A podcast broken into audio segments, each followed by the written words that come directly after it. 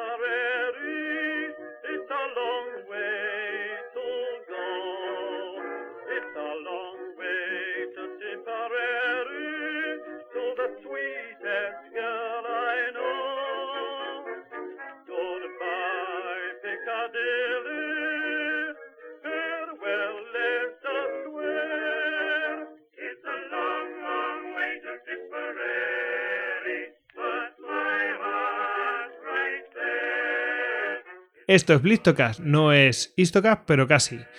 Bueno, pues eh, estamos en otro anuario de yihadismo más, en este caso, pues del año 2018. Ya sabéis que lo hacemos a año cumplido. Y en este caso, pues tenemos con nosotros a Carlos Igualada Tolosa. ¿Qué tal, Carlos? Hola, buenas, ¿qué tal? Un placer estar con vosotros aquí hoy.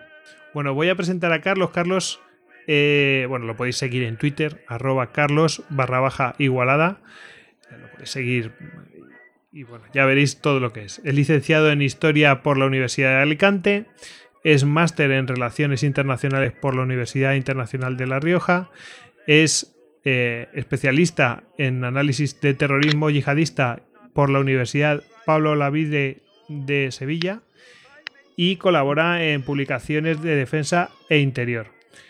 Además es director del Observatorio Internacional de Estudios sobre Terrorismo, OIET.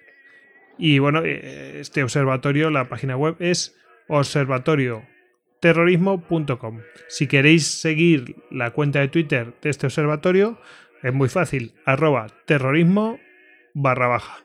Así, arroba terrorismo barra baja. Bueno, y luego, eh, Carlos, ¿Alguna cosa más que añadir a, esta presentación? Nada, todo perfecto, todo perfecto. Mejor que yo, hacer la descripción. Bueno.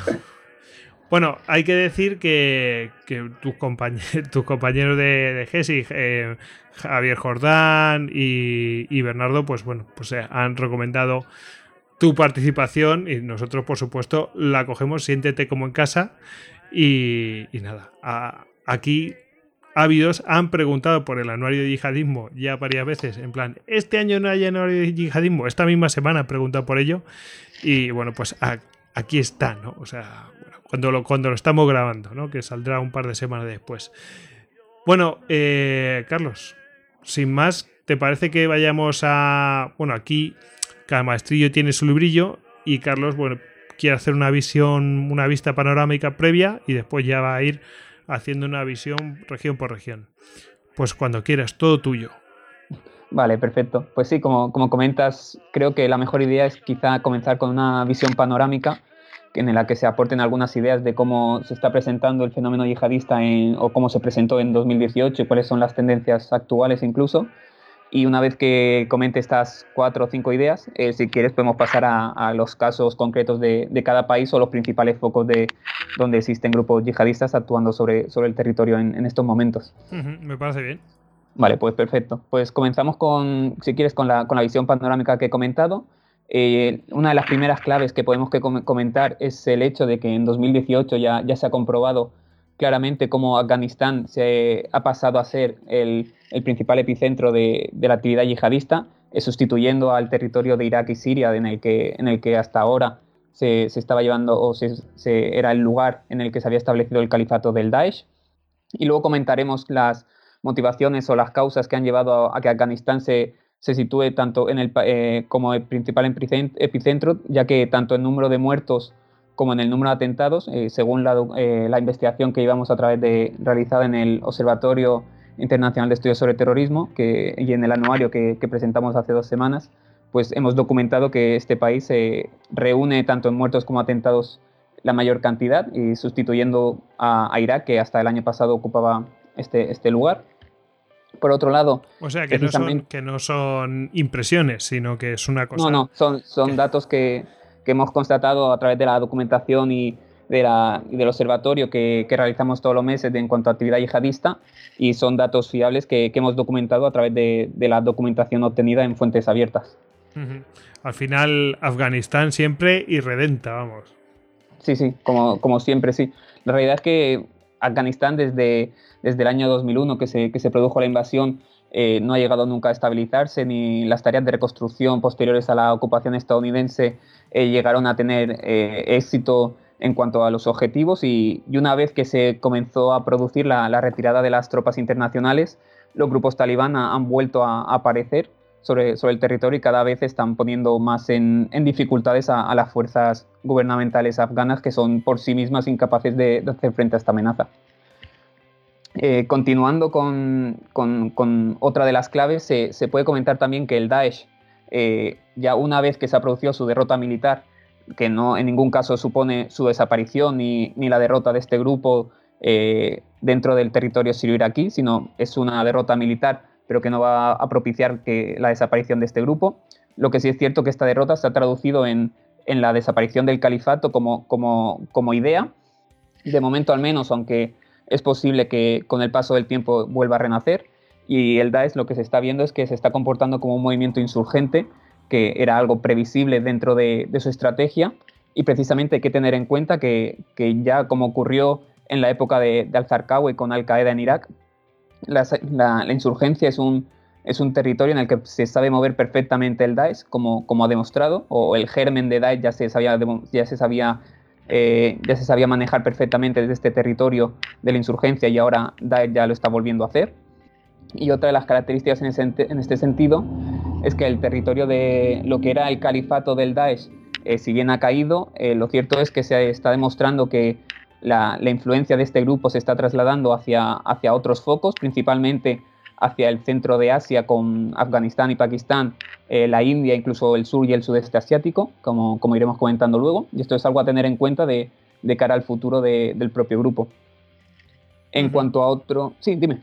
No, no, no, que sí, que sí. Ah, en cuanto a otro de, otra de las ideas que podemos comentar, es que eh, existen otros focos de inestabilidad creciente en cuanto a la presencia de grupos yihadistas, eh, como es precisamente la, el África Negra, eh, o sea, la región de, o los países que no están bañados por el Mediterráneo, y especialmente se puede hacer una, una mención en concreto a la región del Sahel, la cual cada año que pasa aumenta la inestabilidad, especialmente en el territorio de Mali y, esta inestabilidad que ya se está viendo cómo se ha eh, desplazado también a, Burkina Faso, que luego también lo iremos comentando. Hace bien poquito hubo un evento, bueno, a lo mejor lo, mencionamos, pero bueno, también, eh, a ver, estamos hablando de cosas que, a lo mejor han sucedido recientemente y de aquí a que publiquemos el audio a lo mejor suceden más cosas, es que estas cosas son así. Sí, sí, sí, con toda probabilidad porque es, es evidente que el, el fenómeno yihadista está en permanente evolución y todos los días se están produciendo atentados en distintas partes del mundo o se producen alianzas de grupos o decisiones y, es evidente que tenemos que tener en cuenta siempre que es un movimiento que está en, continua evolución y de una semana a otra puede haber cambios importantes, aunque si bien es cierto que las tendencias eh, más generales, digamos, siguen manteniéndose o, evolucionan de una forma mucho más lenta. Eh, en cuanto a a estos focos que comentaba de, creciente inestabilidad, como ya, ya había dicho que el Sahel era uno incipiente, especialmente la situación en Mali y, cómo se está desplazando, cómo está afectando hacia otros países que están cayendo también dentro de esta inestabilidad, como en Burkina Faso.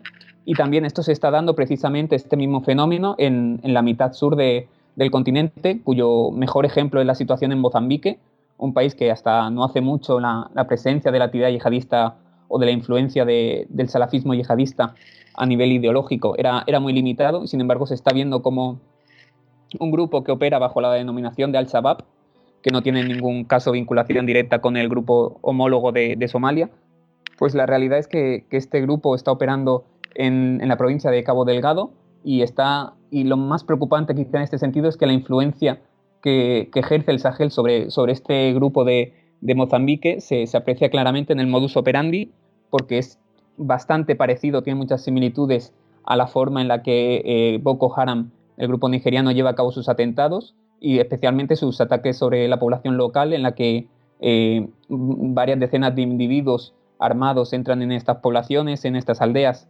eh, secuestran a, los hombres y se llevan todos los tipos de recursos para abastecerse.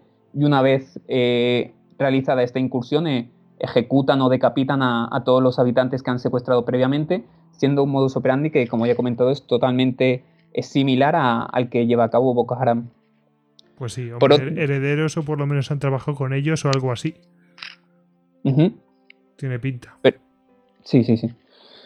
Vale, por otro lado, eh, también tenemos a Al Qaeda, que es un grupo que siempre hay que hablar de él, aunque durante estos años parece que, haya dejado de existir, porque toda la atención ha, recaído sobre el Daesh. Pero lo cierto es que Al Qaeda siempre ha estado ahí. Eh, la estrategia de Al Qaeda se ha mostrado como la más efectiva, como ya estamos viendo, porque ha sabido perfectamente dejar, eh, dejar o desplazarse a un lado y ceder todo el protagonismo al Daesh eh, con, el propio objetivo de, saber reestructurar a la organización y de cambiar su estrategia, la cual se ha centrado en una opción, presentándose como una opción más moderada, entre, entre comillas, eh, bien, porque viendo la, violencia extrema que, que, utilizó el Daesh durante estos años, Al Qaeda ha visto como una buena opción presentarse como, como un grupo más moderado respecto a la población eh, local y especialmente esta situación se, ha visto, esta estrategia, el éxito que está teniendo, se ve en, sus franquicias regionales, que, son Al Qaeda en, la península arábiga, eh, Al Qaeda en el Magreb Islámico y, la última creada que en el año 2014, eh, Al Qaeda en el subcontinente indio. Y la realidad es que estas tres franquicias que, están operando en, eh, a, nivel, a, nivel a nivel regional, que en cierto modo han han acaparado todo el protagonismo de Al Qaeda porque en cuanto a su estructura central ha dejado de, cometer atentados y su protagonismo, su protagonismo es muy escaso, limitándose a, emitir comunicados básicamente. Lo cierto es que estas tres franquicias lo que están demostrando es que precisamente la estrategia de Al Qaeda está siendo la más acertada en el sentido de que han sabido ganarse de nuevo el, apoyo social que estaban perdiendo durante estos últimos años y también eh, esto está influenciado directamente por por el hecho de que han limitado sus atentados frente a, eh, frente a las fuerzas de seguridad únicamente, intentando evitar el lo intentando evitar civil, ¿no? eso es correctamente. Intentando evitar que estos daños colaterales afecten a la población civil. Y es una estrategia que al fin y al cabo se, está viendo que les está dando sus frutos. Claro y a, medio largo plazo le funciona. Eso es y ya se está viendo que, que está poco a poco recuperando este papel de hegemónico en cuanto a referente al movimiento yihadista que, que hasta no hace mucho estaba ostentando el Daesh y que le había quitado tras la, tras la proclamación del califato. Em, bueno, hay un par de preguntas sobre todo esto. No sé si decírtelas ahora o dejarlas al final, en plan, porque son un poco generales, entonces a lo mejor. Vale, si, si quieres incluirlas. Bueno, eh, mm, no sé, por ejemplo, de. Claro, viendo la mutación que estamos hablando de, cómo se ha sabido reconvertir un poco Al Qaeda, pues pregunta eh, un, oyente que se llama, vaya nombre, el Cid Violador, arroba dame un bite, en, un byte, en, en Twitter, dice, ¿podría mutar el Daesh y convertirse en uno o varios subgrupos, como pasó con Al-Nusra o Al-Qaeda? Sí, de hecho, Daesh está viendo que ya, ya está mutando, de hecho. La, idea que tenían de califato la, la, han abandonado, como he comentado antes, tras la, tras la derrota militar y han pasado de nuevo hacia un comportamiento insurgente, como demuestran los, atentados que, están, que han cometido durante el año 2018, tanto en Siria como en Irak. Eh, de hecho, la, investigación que, hemos realizado en el Observatorio Internacional de Estudios sobre Terrorismo, hemos demostrado que, que Irak ocupa el segundo país en cuanto al número de atentados y de víctimas, mientras que Siria es el tercero. Entonces, esto es la mejor evidencia de que el Daesh ni mucho menos ha desaparecido como, como ha dicho que va a desaparecer, como incluso ha llegado a insinuar o afirmar directamente el propio presidente de Estados Unidos, sino que este comportamiento hacia la insurgencia lo, único que va a hacer va a seguir eh, cometiendo atentados hacia la población civil y contra las fuerzas de seguridad, igual que sucedía en los territorios de, previamente a, que formasen parte del propio califato. Entonces, de hecho, es evidente que, que sí, que Daesh está mutando ya eh, hacia este comportamiento insurgente, pero en cuanto lo que preguntan si en cuanto a si se va a convertir en uno o varios subgrupos, esa, esa opción yo creo que es más, más complicada que se dé, sino es más factible que, se, que el, peso de, que tenía el califato del Daesh se, se traslade hacia, otra, hacia otros focos en los que existen wilayats, que son grupos afiliados al Daesh a través de estas provincias establecidas. Entonces yo creo que es más posible que estas wilayats, que por ejemplo se encuentran en Afganistán, en Egipto, en, el Sahel, y, concretamente en el, en el, tema del que estamos hablando, creo que la, más, la que más capacidad ha ganado ha sido Wilayat Khorasan, que es la que está situada a caballo entre, entre Afganistán y Pakistán. Se ha beneficiado enormemente de, de, la caída del Daesh, algo curioso, pero se ha, beneficiado de la caída del califato porque muchos de estos combatientes que, veían que dentro del territorio califal eh, no tenían posibilidades han decidido desplazarse hacia Afganistán y Pakistán, especialmente hacia Afganistán, para seguir combatiendo bajo la bandera del Daesh en esta, provincia suya. Entonces pienso que más que, eh, que excindirse en otros grupos, es más posible que alguna de sus filiales, alguna de estas wilayats, eh, acaben teniendo el protagonismo que, tuvo eh, el Daesh en cuanto a su estructura central del califato sirio-iraquí. Y bueno, hay una pregunta que, mm, esta a lo mejor se puede responder rápidamente. Dice José Juan Barrios, arroba Juan barra baja Barriosal, en este caso es un nombre más normal y más corriente. Dice, sunitas o chiitas, ¿quiénes son más yihadistas? ¿Quién es peor? ¿Los grupos apoyados por Irán o Arabia Saudí? Eh, susto muerte. Sí, sí. Lo primero sería establecer o delimitar qué, son los grupos yihadistas o quiénes son, creo yo. Y una definición más sencilla en este sentido serían aquellos grupos que, quieren establecer la Sharia que es la, ley, islámica como forma de gobierno, mediante eh, el uso de la violencia. Y partiendo de esta definición, sí es cierto que hay grupos tanto suníes como chiíes que, tienen este propósito. Es cierto que la, gran mayoría son suníes. dentro del ámbito chií encontramos, por ejemplo, a, las milicias chiíes que, participaron en Irak o incluso a la rama militar de, de Hezbollah. Pero bien es cierto que la, gran mayoría de estos grupos eh, pertenecen a, la corriente, a la corriente suní. En cuanto a qué es peor, pues la realidad es que todos por igual acaban siendo, acaban siendo una mala opción, porque eh, al fin y al cabo ejercer la violencia para, para conseguir un, un fin no, no, es una, no es una opción en ningún caso.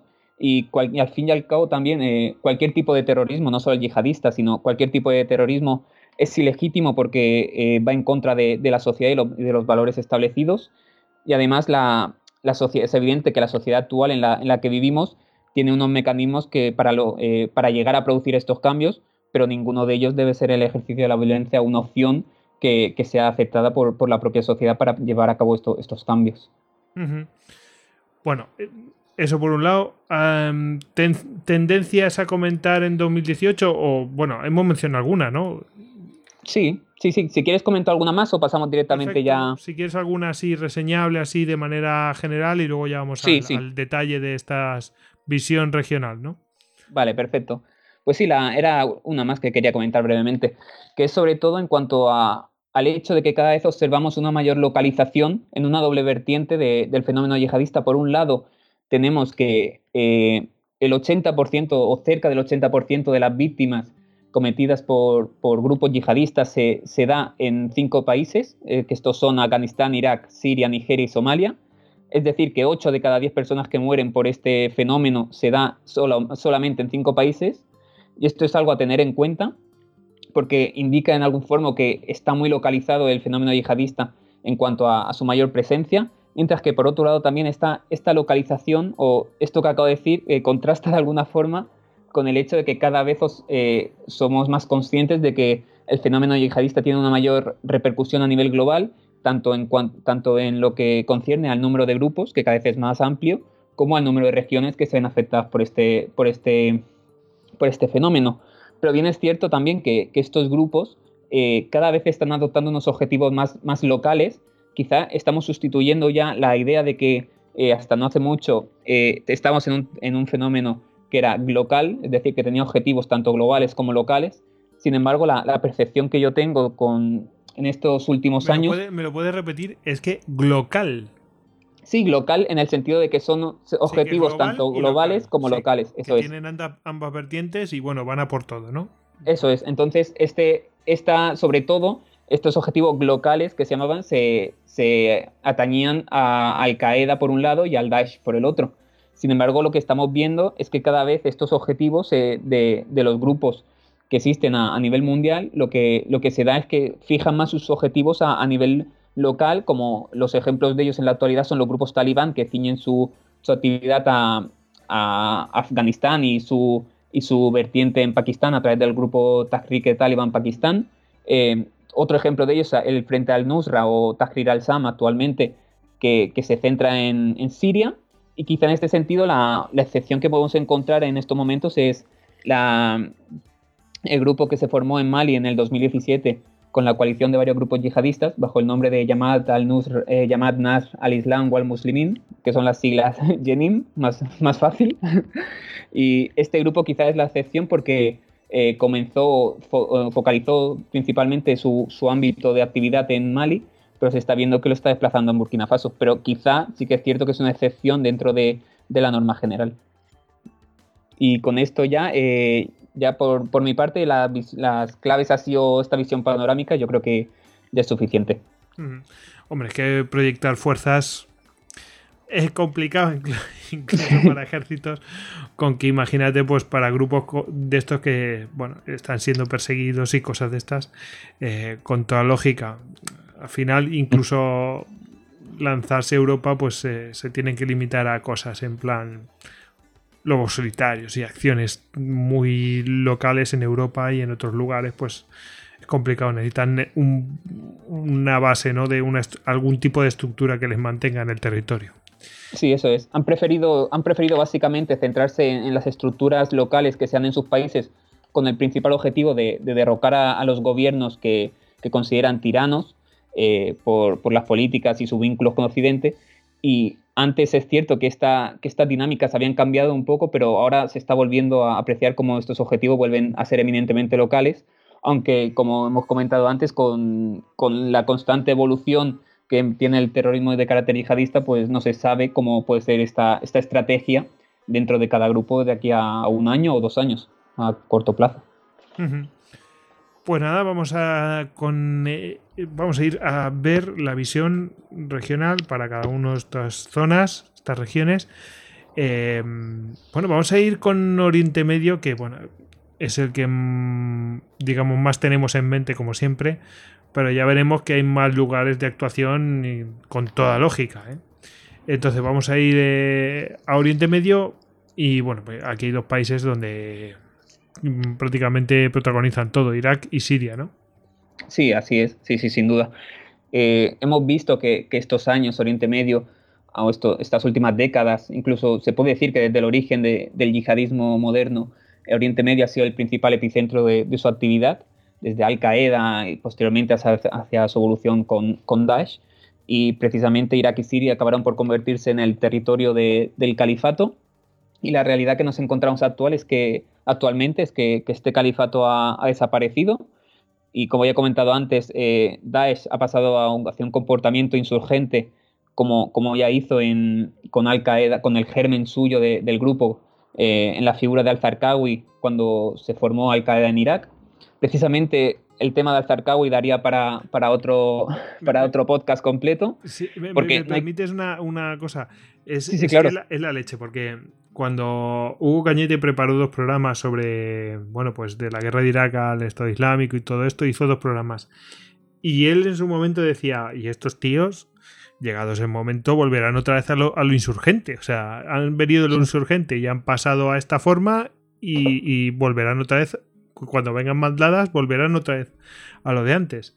Y es que es tal cual como lo comentas tú ahora mismo. Sí, sí, totalmente. Sí. una de las características que, presenta en general el movimiento yihadista IDA es, es, un buen reflejo de ello, es que siempre ha sabido adaptarse a las circunstancias. los grupos que no lo han hecho directamente han sido eliminados o han desaparecido, pero los grandes grupos, las grandes organizaciones han sabido adaptarse a, las circunstancias dadas del momento determinado y, y Daesh era un buen ejemplo porque precisamente el nacimiento de, la semilla del grupo precisamente nace en la insurgencia iraquí. Entonces tampoco le costaba mucho o, era muy difícil pensar que una vez que desapareciese el califato, eh, el proceso fuese a la inversa y volviese otra vez a, esta estrategia insurgente que, se dio en su momento. Entonces, por mucho que algunos digan que, el Daesh va a desaparecer, es algo que probablemente no pase en el corto ni, en el medio plazo. Precisamente lo, que comentaba de, de, Al-Zarqawi, que es un tema curioso porque eh, gracias a, la propaganda que Estados Unidos hizo sobre su figura, sobre, una sobredimensión interesada de, su personalidad, algo evidentemente con motivos interesados, eh, pues lo que acabó generando era que simplemente un delincuente como era el propio Al-Zarqawi acabase convirtiéndose en, el líder del yihadismo en Irak y, atrajese hacia sí a, miles de combatientes que, se sumaron al movimiento. Este es el tipo, que, el tipo que, que, salía allí como, como en una especie de púlpito, ¿no? y eh, creo que era una mezquita y tal. Em, no. no. es ese y que lo han dado por muerto no sé cuántas veces. No, al Zarqawi, eh, no, este es el que creo que al que te refieres es al-Baghdadi, que es el actual líder del Daesh. Al-Zarqawi eh, murió, hace, en el, murió en un bombardeo de estadounidense hace ya varios, varios años. Y, lo cierto es que, bueno, que Estados Unidos utilizó su imagen, su figura, eh, para hacer hincapié en, una de las motivaciones que, que, afirmaba para que se produjese la, invasión de Irak, que era precisamente el vínculo que se había establecido entre Al-Qaeda y el régimen de San Hussein, y precisamente este nexo de unión era la figura de Al-Zarqawi, cuando en ningún caso había sido así. Entonces, es un ejemplo más de, cómo Estados Unidos quizá eh, de forma interesada se inventó argumentos, porque es un invento precisamente, igual que fue, por ejemplo, el de las armas de destrucción masiva, o el hecho de que eh, la invasión de Irak era necesaria porque iba a llevar la democracia y de esta forma se iba a combatir el fenómeno yihadista, cuando precisamente tanto la democracia como el, fenómeno yihadista, lo que, eh, lo que han sido, no, han llegado a producirse en ningún caso, y más concretamente el tema del yihadismo, lo que ha provocado la invasión ha sido que naciese el yihadismo en Irak, porque hasta este momento el régimen de Saddam Hussein, dentro de, todas, las, de todas las penurias que había hecho pasar a la población y todas las cosas malas que había hecho, esta mano dura se había también eh, se había encarado con el con el movimiento yihadista para que apenas tuviese presencia y, lo había logrado.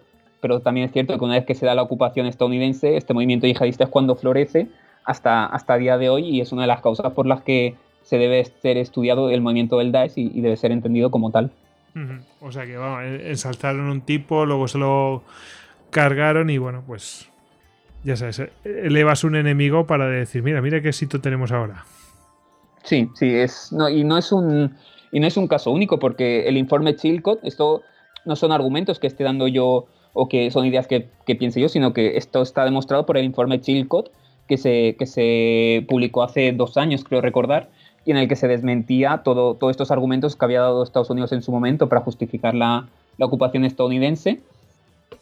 Y, este informe lo que concluía era que en ningún momento se habían agotado todas las vías pacíficas para, para resolver la situación. Entonces es evidente que había unos intereses detrás que, de alguna forma intentaron justificar esta, la necesidad de esta ocupación en Irak. Pues, pues Vale, perfecto. Eh, vale, esta era la situación que he comentado en Irak. Si nos centramos en, Siria, la, presencia del Daesh se ha visto que, progresivamente se está, está, siendo sustituida por quizá por el grupo Tahrir al-Sham, eh, el antiguo frente al Nusra, que, ha sido capaz de hacerse con la, con la provincia de Idlib, donde está centrando todos, todos sus miembros actualmente. También eh, es cierto que la insurgencia en Siria no se está apreciando de forma tan clara como es en el caso de Irak. Y al fin y al cabo lo que, lo que está demostrando, lo que puede mostrar eh, una vez con, perspectiva de tiempo la, situación del Daesh en Irak y Siria, es que al fin y al cabo lo que, lo que se produjo respecto al Daesh es una, una instrumentalización de la amenaza eh, por parte de todos los actores regionales o gran parte de los actores regionales con el objetivo de hacer frente a otros intereses que, precisamente subyacían bajo el pretexto de, combatir la amenaza del Daesh.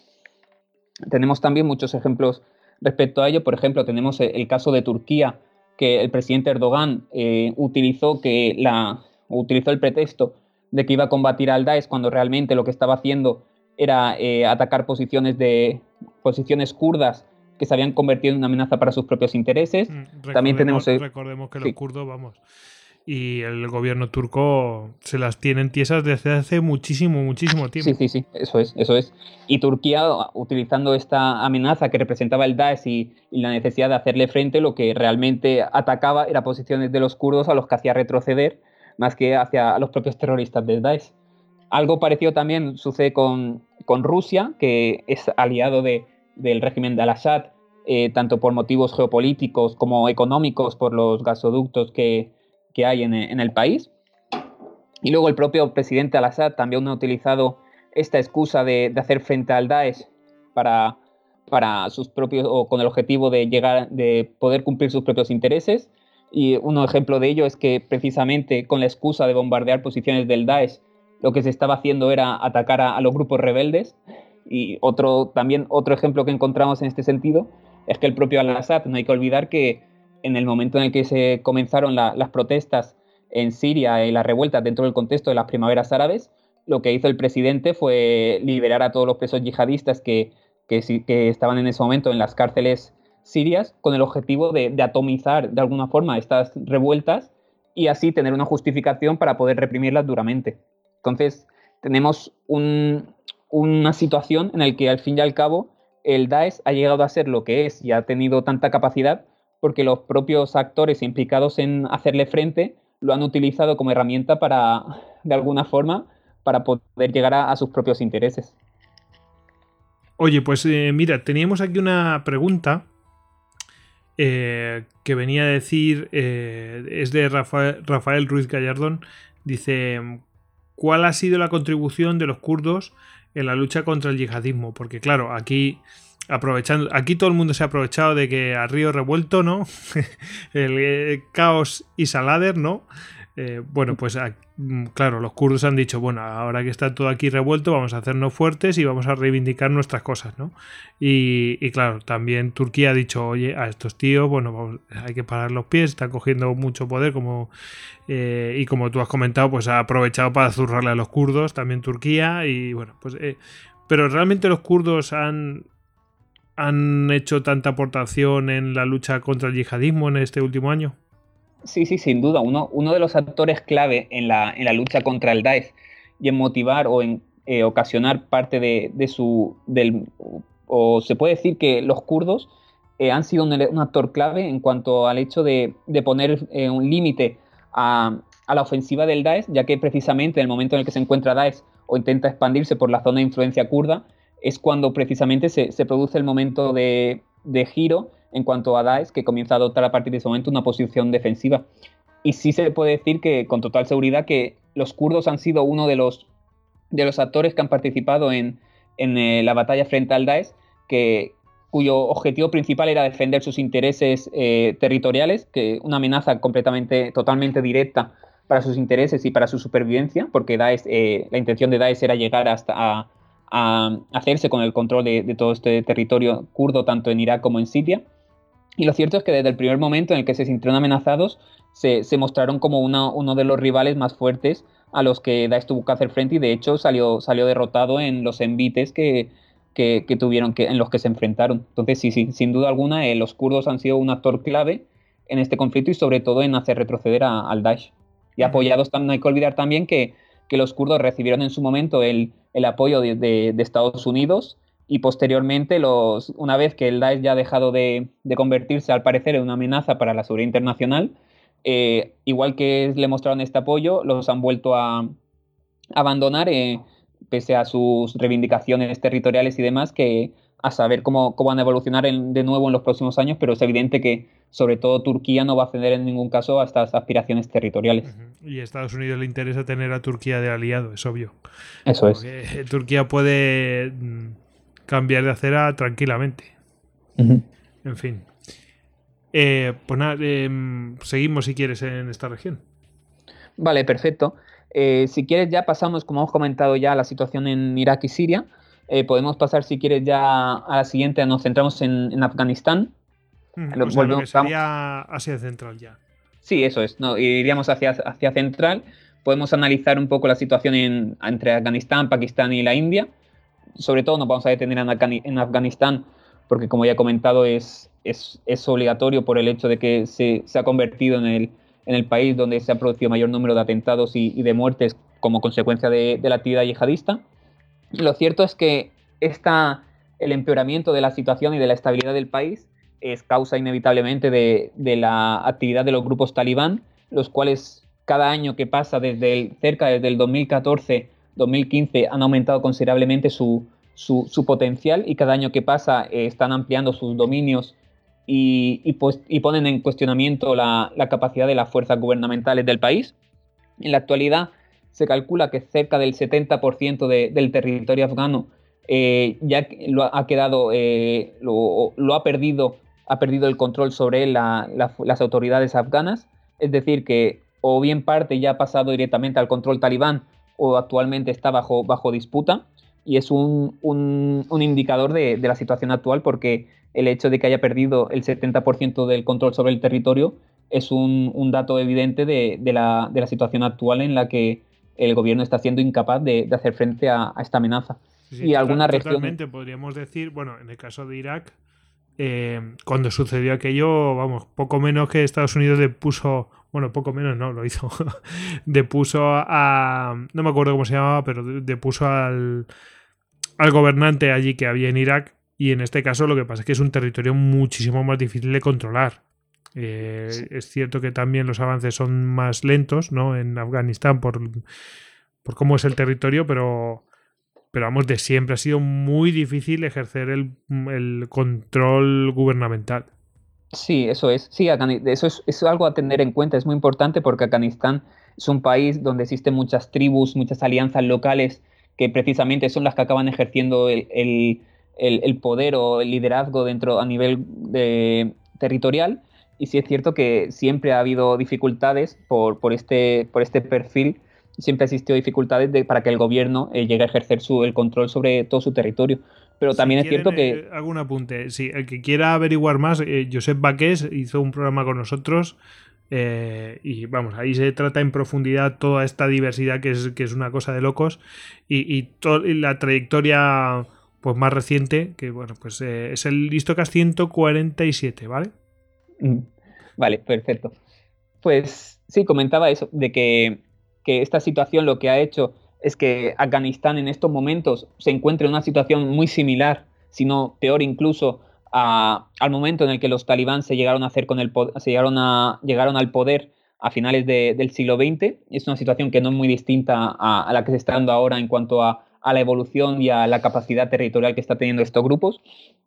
Y por otro lado, también esta situación, si cabe, todavía se ha empeorado eh, por la presencia de, lo que ya comentaba antes del grupo de, vinculado al Daesh de Wilayat Khorasan, que si bien es cierto que tiene mucha menor presencia y no tiene la misma capacidad que los grupos talibán, eh, también tienen potencial suficiente como para mermar tanto a las fuerzas de seguridad como para perpetrar atentados hacia, hacia la población civil. Y precisamente eh, una de las diferencias entre Wilayat Khorasan y los grupos talibán es este modus operandi porque los talibán durante los últimos años están intentando centrar sus objetivos de ataque sobre las fuerzas de, seguridad a través de, emboscadas en puestos de control, eh, los checkpoints, puntos fronterizos, y por su parte, Wilaya Khorasan no tiene ningún problema en perpetrar atentados directamente hacia la población civil y concretamente como, como se produjo en 2018 con numerosos atentados en, Kabul, la capital del país, porque la repercusión que tiene este tipo de atentados a nivel mediático es mucho mayor que la que están ejerciendo o la que puede llevar a cabo un, atentado eh, cometido contra las fuerzas de seguridad en un puesto de control en, en, una zona rural, que es lo precisamente como actúan los talibán, porque están buscando ese avance progresivo por el territorio, el cual controlan una vez que lo ocupan, y mientras que al fin y al cabo Wilayat Khorasan lo que está buscando es ese protagonismo a nivel mediático que, se traduzca de alguna forma en, aumentar sus capacidades eh, en cuanto a, recursos humanos como, como, logísticos.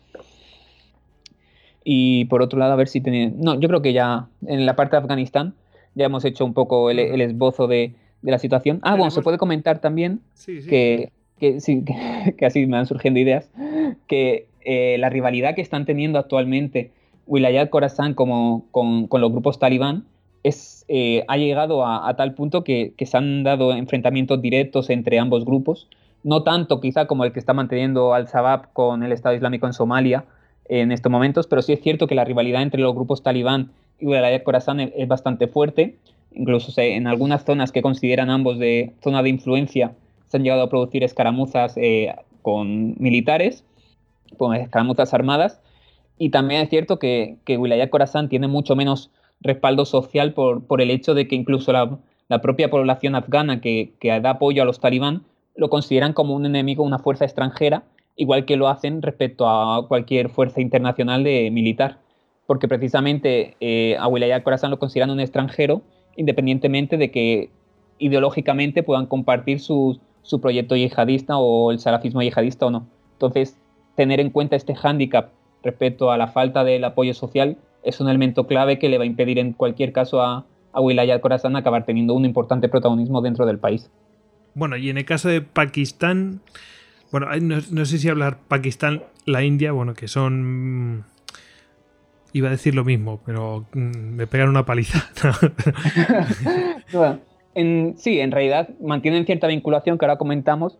Así, de, forma aislada, solo podemos comentar que en Pakistán eh, quizá tiene una importante presencia el grupo de la, facción de, los talibán en Pakistán, que es Tahrik Taliban Pakistán, y aunque sí es cierto que con una mucha menor capacidad respecto a, su facción en Afganistán. Y lo más interesante sí que es lo que comentas, que es este vínculo que tienen establecido entre, aunque de alguna forma no, no, no establecido por voluntad propia, entre ambos países que son entre Pakistán y la India, porque lo cierto es que ambos países mantienen una fuerte tensión geopolítica que se evidencia en, la actual situación de la región de Cachemira. Una, Hace poquito hubo lío ahí. Eso es, sí, sí. Es una región que, actualmente está, o gran parte está bajo, bajo control de la India, pero que por motivos geopolíticos eh, Pakistán reivindica y precisamente eh, en relación a ello lo que, lo que hace Pakistán o India acusa a Pakistán de que utilizan a, estos grupos yihadistas para desestabilizar la, región de Cachemira con, con, unos fines interesados, evidentemente. Y la realidad es que tiene, parte, tiene gran parte de razón India cuando afirma tal cosa, porque está demostrado que, la mayoría de estos grupos que operan en, Cachemira tienen su sede principal o su epicentro de, actividad se, encuentra en Pakistán. Entonces, este vínculo que, del que acusa a Pakistán y el nexo que establece con los grupos yihadistas tiene parte de fundamento en, ello. Y algunos de estos grupos que operan sobre el territorio son eh, las Karetaiba, eh, los propios talibán en Pakistán, que ya he comentado, eh, el Askareyambi también tiene algo de, algo de influencia, pero sobre todo el grupo que más presencia tiene en la región es Jaise Mohammed, que es el principal referente en Cachemira en cuanto a la actividad yihadista, y gran parte de los atentados que se cometieron en 2018 y en años anteriores están vinculados a este grupo. Aunque tampoco hay que olvidar que también eh, intentan tener influencia en la región eh, tanto Al-Qaeda en el subcontinente indio, la franquicia regional de Al-Qaeda, como el propio Wilayat Khorasan de que, que, he comentado antes con sede entre que está a caballo entre Afganistán y, Pakistán. Por lo tanto, el, esbozo de la situación que encontramos en esta región de Cachemira es evidentemente inestable y, va a continuar así porque, de hecho, como has comentado ya, eh, esta rivalidad que mantienen ambos países ha llegado a, darse en el, en el ámbito militar con las incursiones que se produjeron en estas últimas dos semanas. Bueno, pues nada, todo el mundo a comprar búnkeres, a excavar cosas, en fin, por si acaso. Al final nunca llega la sangre al río, pero bueno, como por lo menos en ese sentido, ¿no? El de, el de potencia nuclear, pero bueno, sí, sus su combates sí que los han tenido a mucha altitud, vamos. En fin. Eh, eso es uno, uno, de los riesgos que, se, que de cara a la comunidad internacional o la preocupación que existe por este conflicto es precisamente eso, que ambos países tienen capacidad nuclear. Entonces es algo que cambia considerablemente el, panorama en dentro del conflicto regional que, mantienen ambos. Desde luego, fricciones entre, entre potencias nucleares las ha habido, pero como las que se tienen Pakistán e India, vamos, años luz. Eh, eso sí que es... Eh, yo no diría guerra fría, eso es muy, muy caliente, vamos. Sí, sí, sí. Pues la, la, mantienen desde hace varias décadas, pero es cierto que durante estos últimos años está adquiriendo unos tintes mucho más bélicos que las tensiones que han mantenido durante, durante las últimas décadas. Sí, sí. Em, aunque no estaba recogido inicialmente para esta mm, región, pero sí que pregunta, por ejemplo, nuestro compañero Tony, arroba Lord Cirencester en Twitter, dice, ¿ha habido novedades en China con los uigures?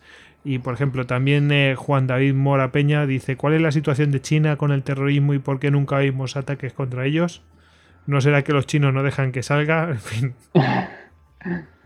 Pues sí, las dos cuestiones se pueden relacionar una con la otra, precisamente porque el, el terrorismo de carácter yihadista que puede influir de alguna forma a China procede de, la etnia de los, de los uigures, una, etnia musulmana que, cuyo principal eh, o, que reclama de alguna forma sentirse más identificado con, Asia Central que con los propios valores de China.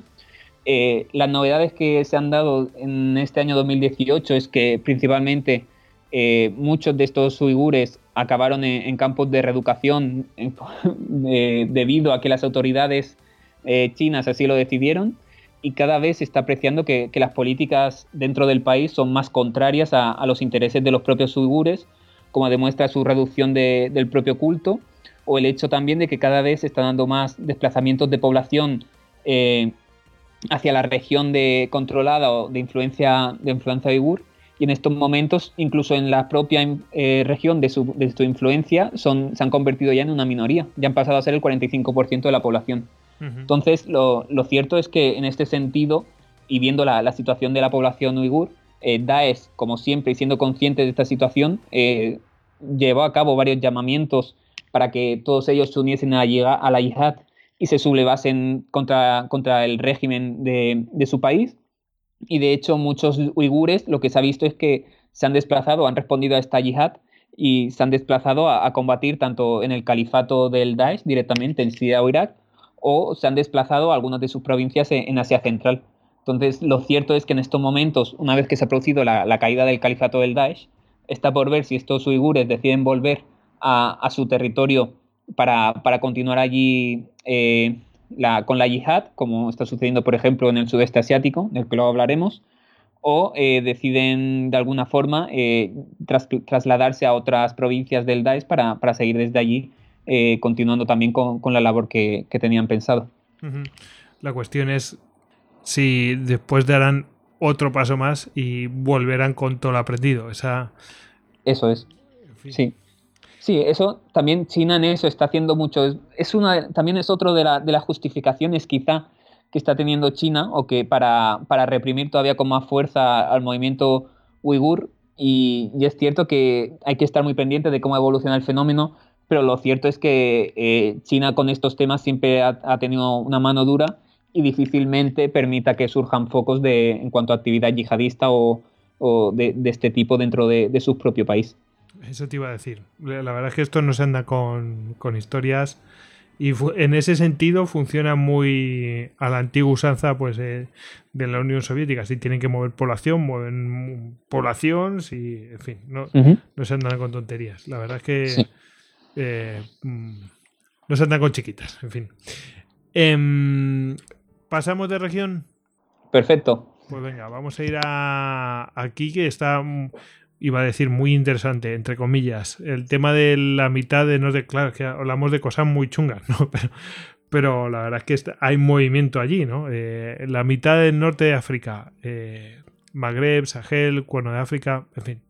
Sí, sí, sí, totalmente. Es una de las zonas que, se está mostrando más, más inestable y con mayor número de movimientos en cuanto a la actividad yihadista durante, durante los últimos años.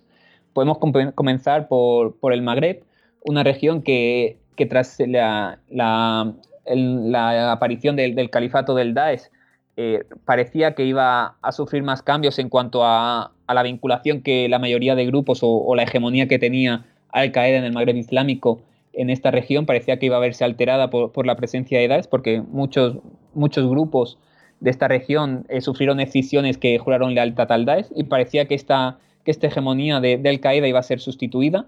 Sin embargo, con, con el paso de los años y, a pesar de que el Daesh consiguió hacerse fuerte en zonas como en Libia o tener una importante presencia en, Egipto, en la, en la, península del Sinaí, de lo cual hablaré luego, lo cierto es que con el tiempo se ha demostrado que que el arraigo que tenía Al Qaeda, como ya hemos comentado antes, con, su estrategia y, el respaldo social por, hacia Al Qaeda en el Magreb Islámico, eh, lo que ha evidenciado es que, que, Daesh en ningún momento ha sido capaz de penetrar esa, ese arraigo que, ya existía previamente y esto le ha, hecho, le ha permitido a Al Qaeda de alguna forma mantener el liderazgo en, el norte de África. Si bien es cierto que existen casos como en Libia, donde el Daesh eh, principalmente eh, se hizo fuerte en esa región, aunque en estos momentos ha perdido la mayoría de, esa capacidad que tuvo, y algo parecido le está sucediendo en, Egipto, donde precisamente se, existe la, provincia de Wilayat Siná, que se formó a partir del juramento de fidelidad que le hizo el grupo Ansar Bait al-Maqdis al Daesh. Y lo cierto es que este grupo eh, mostró una gran capacidad hasta, hasta el año 2017, precisamente un año en el que en noviembre cometió un atentado contra una mezquita en la que murieron más de, más de 400 personas y el hecho de que más de 300 personas, perdón, y el hecho de que este atentado lo que produjo fue que el general al-Sisi, que hasta ese momento eh, no, había, no había visto como una amenaza el terrorismo yihadista, lo que, lo que provocó este atentado fuese que, se destinasen una, una, cantidad mayor de recursos en cuanto a la lucha antiterrorista y se comenzase a, se comenzase a combatir de forma efectiva esta amenaza que representaban. Y lo cierto es que durante todo el año 2018 eh, esta estrategia ha tenido su éxito y el mejor ejemplo de ello es que Wilayat Sina ha reducido a más de la mitad su, capacidad para perpetrar atentados en, en Egipto y en lo que llevamos de 2019 se sigue manteniendo la, misma línea, por lo que es posible que, este grupo continúe disminuyendo su, actividad. en, cuanto a si pasamos ya a la zona del Sahel. ¿sí? Te, tengo una pregunta precisamente. Eh, bueno, no sé si ver primero los problemas y después eh, efectivamente hacer la pregunta, porque la pregunta más bien es mm, frente a esos problemas, ¿qué hacer? ¿no? Así que si quieres vamos a ver los problemas con esa gel y, vemos eso. Vale, perfecto. Vale, eh, pasando al Sahel, eh, es uno de los escenarios con mayor inestabilidad actual en temas de, seguridad, precisamente por la, por la, presencia de estos grupos yihadistas que, tienen un control sobre, sobre el territorio. En, en, el Sahel se dan muchas, esta inestabilidad se debe a muchas causas, como es el hecho de que haya estados fallidos, que la incapacidad gubernamental para hacer frente a la amenaza yihadista, eh, la propia corrupción de los gobiernos, eh, la debilidad de las fuerzas de seguridad que necesitan a, Occidente para, que refuercen sus capacidades porque por sí mismos no son capaces. Y por otro lado también en el ámbito social es evidente que, la pobreza y la falta de oportunidades de, la población local eh, contribuyen de alguna forma a que muchas de estas personas eh, por distintos motivos o después de entrar en un proceso de radicalización, acaben sumándose a, grupos yihadistas. Y estos son, son causas que se aprecian en muchos de estos países y, son un buen ejemplo para entender el grado de inestabilidad que, estamos teniendo. También otro factor importante es el vínculo que hay entre el narcotráfico y, el tráfico de, personas, eh, con el vínculo que existe con, el terrorismo cada vez eh, más fuerte y es otro elemento también a tener en cuenta para, a la hora de analizar la, situación en la región. Ya si, si profundizamos en cada uno de los países, el primero del que hay que hablar sin duda alguna es Mali, eh, un, país donde la inestabilidad está aumentando cada año de, forma exponencial. En estos momentos esta inestabilidad es, es eh, responsable, o el grupo responsable de gran parte de ella es eh, el que he comentado antes, Jenim, que es una coalición de grupos yihadistas que se formó en marzo de 2017 tras la suma dentro de este, de este movimiento del grupo Al-Morabitun, Ansar al-Din, el Frente de Liberación de Madina y el propio Al-Qaeda del Magreb Islámico. Todos ellos eh, quedaron bajo el amparo de Al-Qaeda.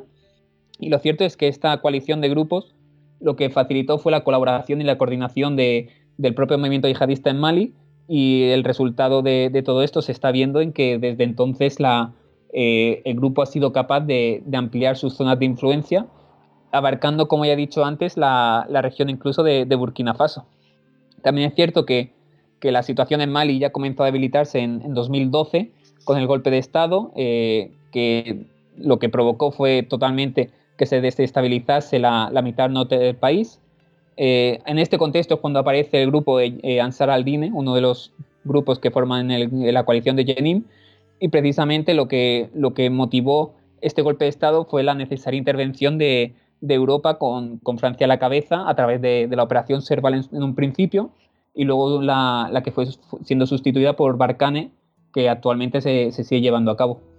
Y también no hay que olvidar que las tropas españolas también tienen un contingente, un contingente en Mali, el cual hace dos semanas fue, fue motivo de, de, un intento de atentado que precisamente, sí, sí, que gracias al trabajo y a, la preparación de, los militares españoles eh, fue un intento fallido y no, no llevó daños mayores, pero lo cierto es que por las fuentes y lo que se ha informado sobre, sobre este intento de atentado es que si no llega a ser por la intervención militar española, eh, las consecuencias habrían sido eh, totalmente devastadoras.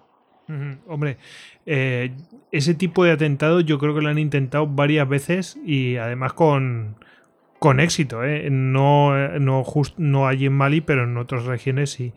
En, incluso hay una película donde muestran una situación similar eh, que es la de eh, Zero Dark Thirty, la, esta la de cuando la de la caza de, de Bin Laden. Hay un momento que muestran una situación mm. parecida, no digo igual, pero sí que mm, logran meterse en la base y bueno, liar la parda. Sí, sí. De hecho, eh, precisamente en Mali incluso, este modus operandi es bastante frecuente dentro del grupo Yenim igual que también se da con la facción actual de Al-Barnawi en Nigeria, el grupo de Boko Haram, una de las subfacciones, y es un modus operandi muy, muy, muy recurrente dentro de, los grupos yihadistas, porque es muy fácil atacar estas bases militares, que muchas de ellas, sobre todo las bases militares que están defendidas por, por fuerzas de seguridad locales, no están lo suficientemente preparadas ni capacitadas, y los grupos yihadistas aprovechan esta situación para, para asaltar todas eh, estas bases militares y de hecho eh, las utilizan para, aprovisionarse porque desde allí se llevan eh, tanto eh, recursos armamentísticos como los propios vehículos que posteriormente utilizan de nuevo para, cometer nuevos atentados. Entonces, este modus operandi es, es, bastante frecuente, más de lo que podemos pensar incluso en, la zona del Sahel.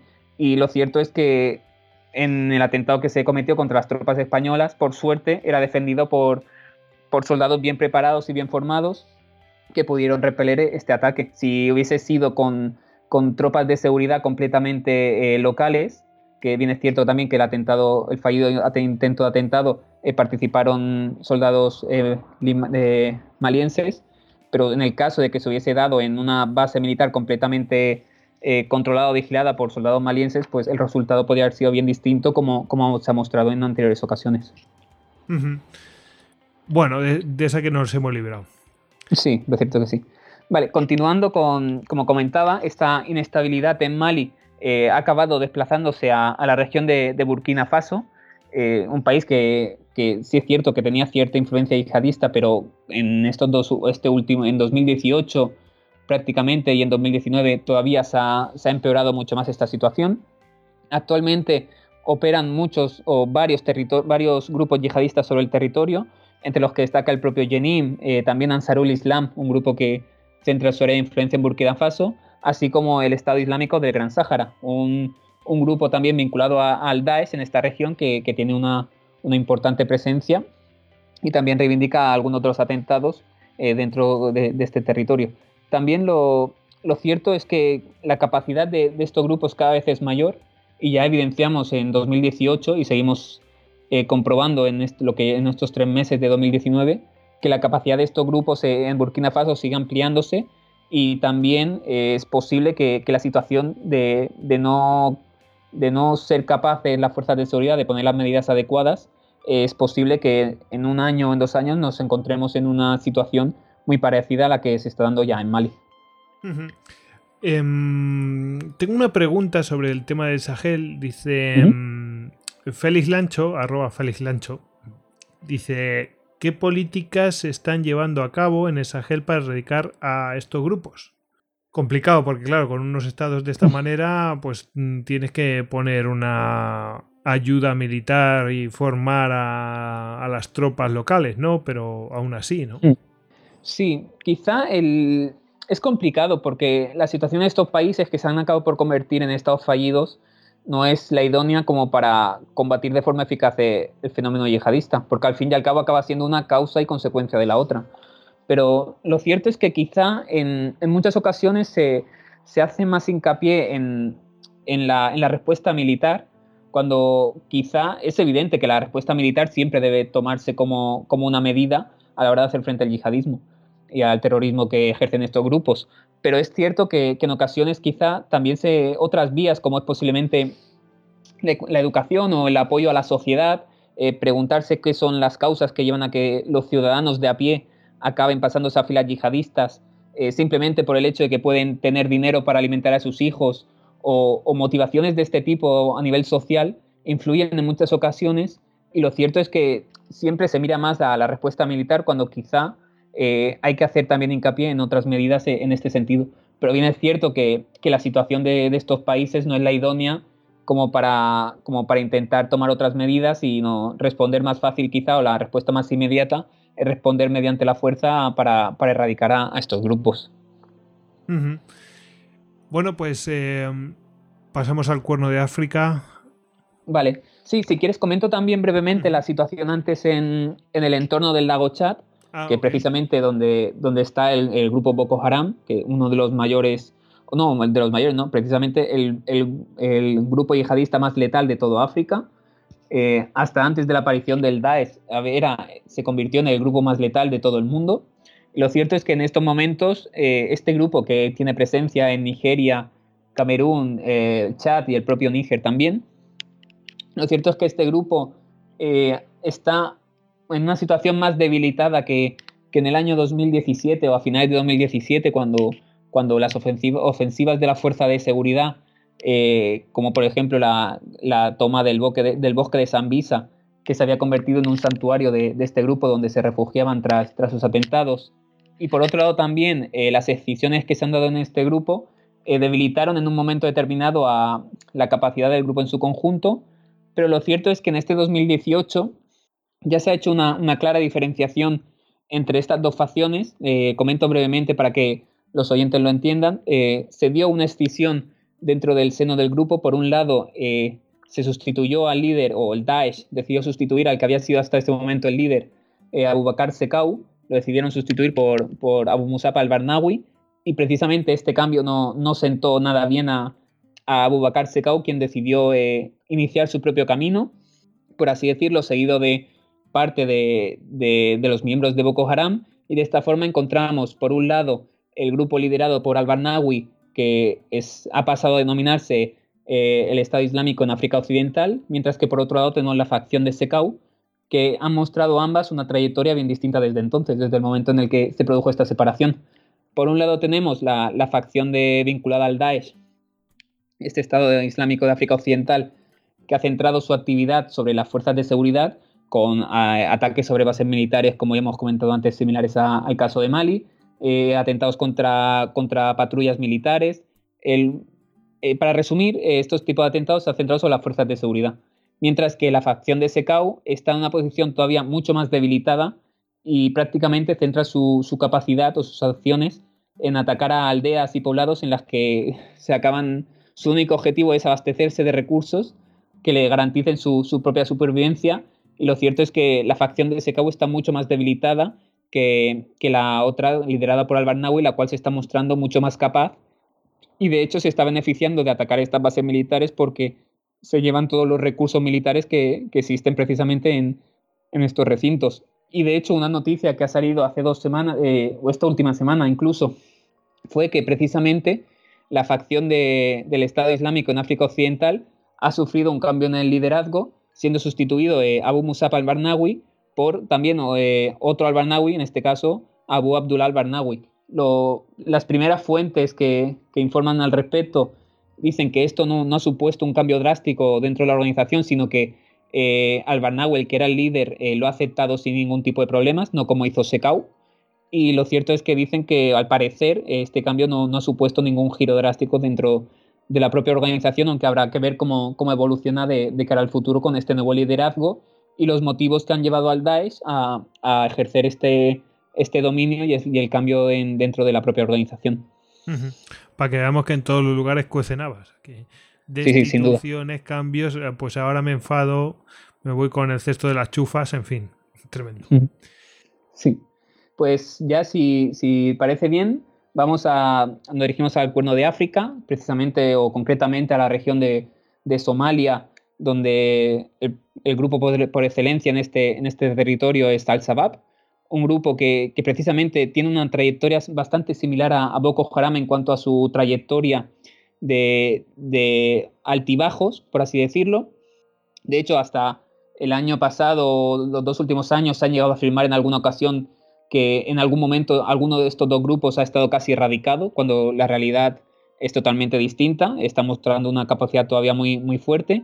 Incluso Al-Shabaab se está mostrando cierto resurgimiento o cierto incremento, o cierto incremento de, su capacidad, eh, como incluso llegan a mostrar a través de sus incursiones en, en, territorio de Kenia.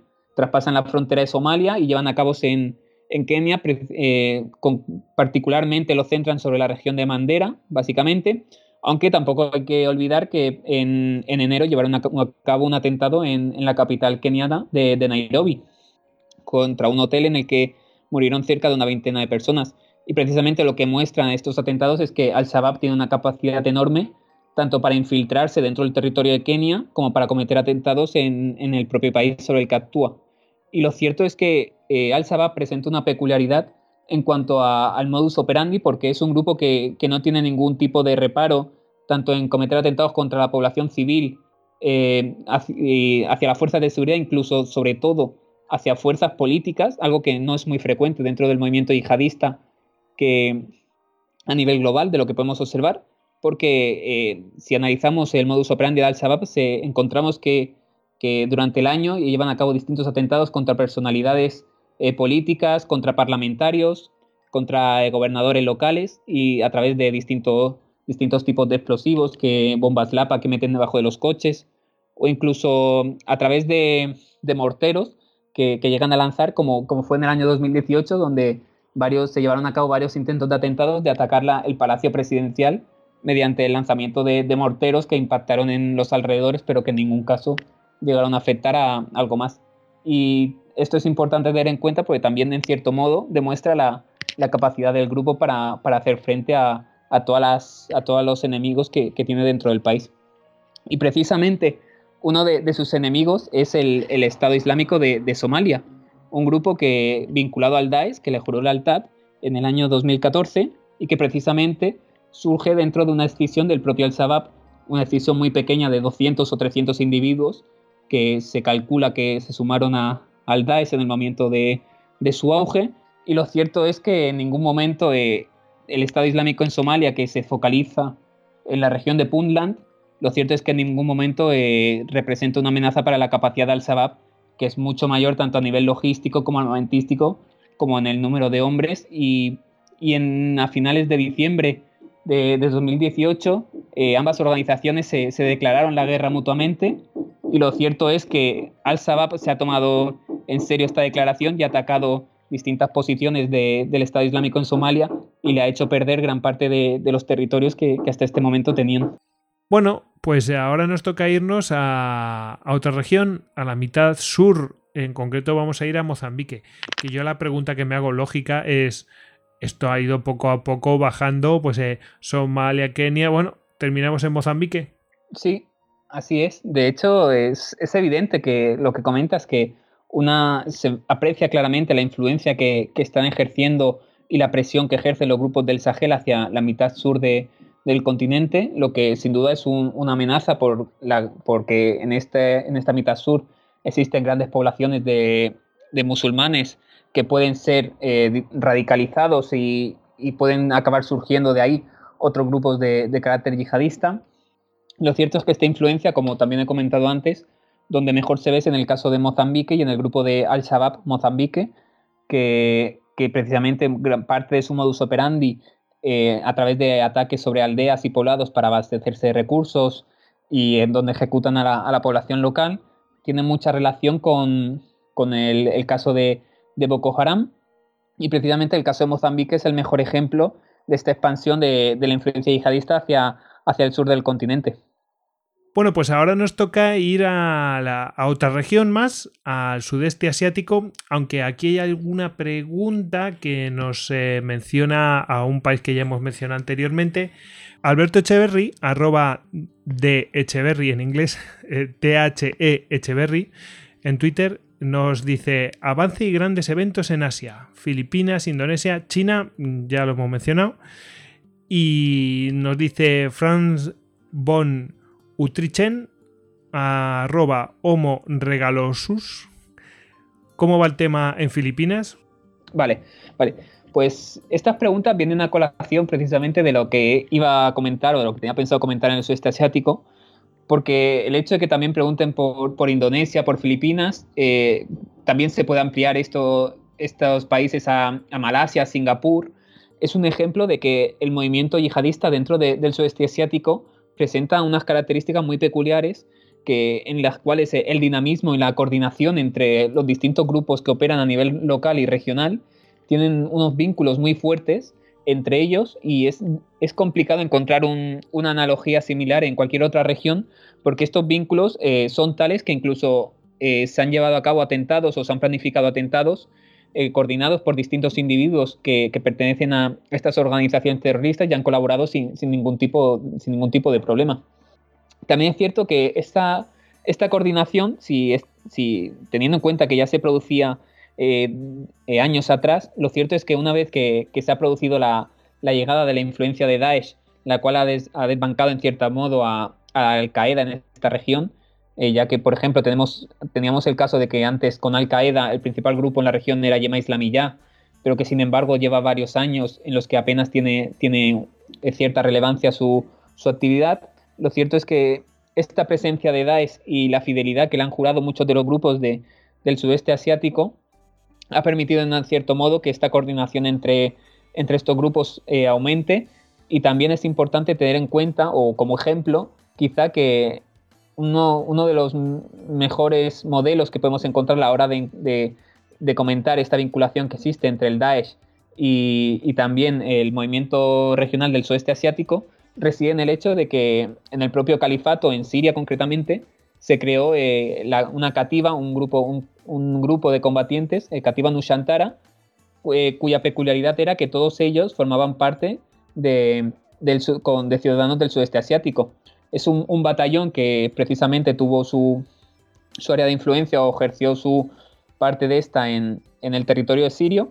Y aunque es cierto que destacaban eh, ciudadanos malayos, también es cierto que aparecían dentro de sus filas tanto filipinos como singapurenses. Y es un ejemplo de, esta, presencia, de esta influencia que ha ejercido Daesh eh, sobre el movimiento del sudeste asiático en la región. En cuanto a la situación de, los grandes eventos que se han dado a lo largo de, este año, eh, es cierto que, actualmente el, movimiento yihadista en el sudeste asiático en general pasa por una fase de reestructuración como consecuencia de, la batalla de Maragui. No hay que olvidar que en 2017 eh, el movimiento yihadista liderado por, Abu Sayyaf y el Maute Group llegaron a, tomar una ciudad de 200.000 habitantes, eh, manteniéndolas durante su poder bajo, durante cinco meses. Esto es un modus operandi o este, esta muestra de capacidad es algo que solo había sido capaz de hacer el Daesh, la estructura central del Daesh en el territorio sirio-iraquí. En ningún otro caso se había llegado a, tomar una ciudad por completo como, como, lo hicieron en el sudeste asiático.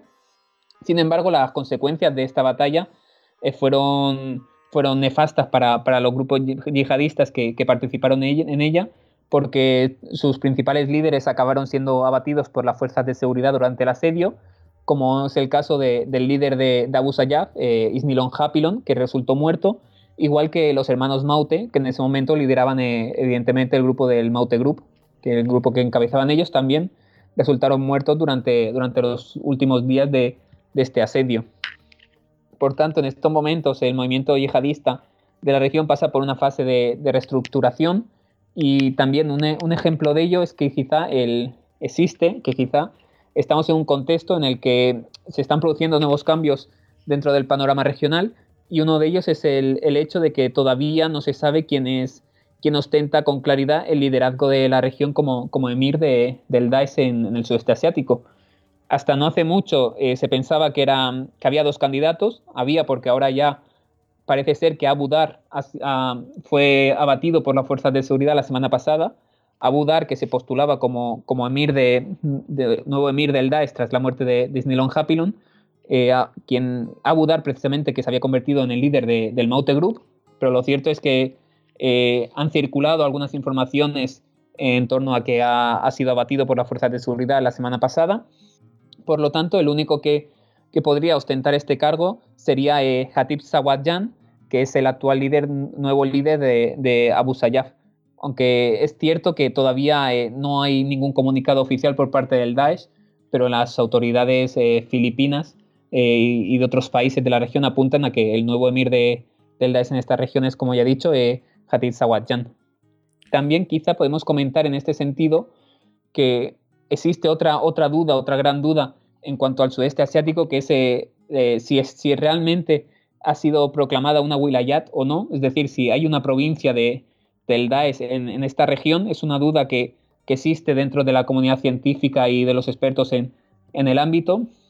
Y es cierto que. Realmente institucional, bueno, o de, de, manera oficial o institucionalmente existe, ¿no? Eh, Eso es. Sí, sí. Porque realmente eh, es cierto que hubo en verano pasado hubo algunas publicaciones de medios vinculados al Daesh o afines a Daesh en las que el enunciado o el encabezado de las imágenes ponía eh, eh, la traducción sería como Wilayat del Daesh en el sudeste asiático, vendría a ser la traducción.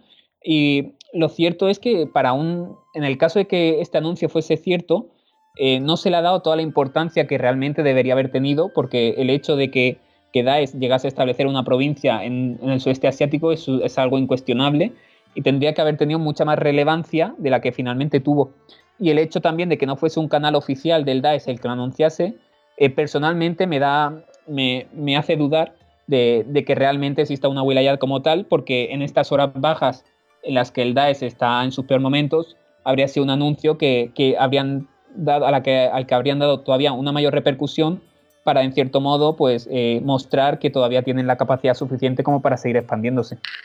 La verdad es que la batalla antes que has mencionado era un poco victoria pírrica, ¿no? O, algo así, ¿no? No le salió nada bien, finalmente. Pasamos de, región y vamos a la perfecto.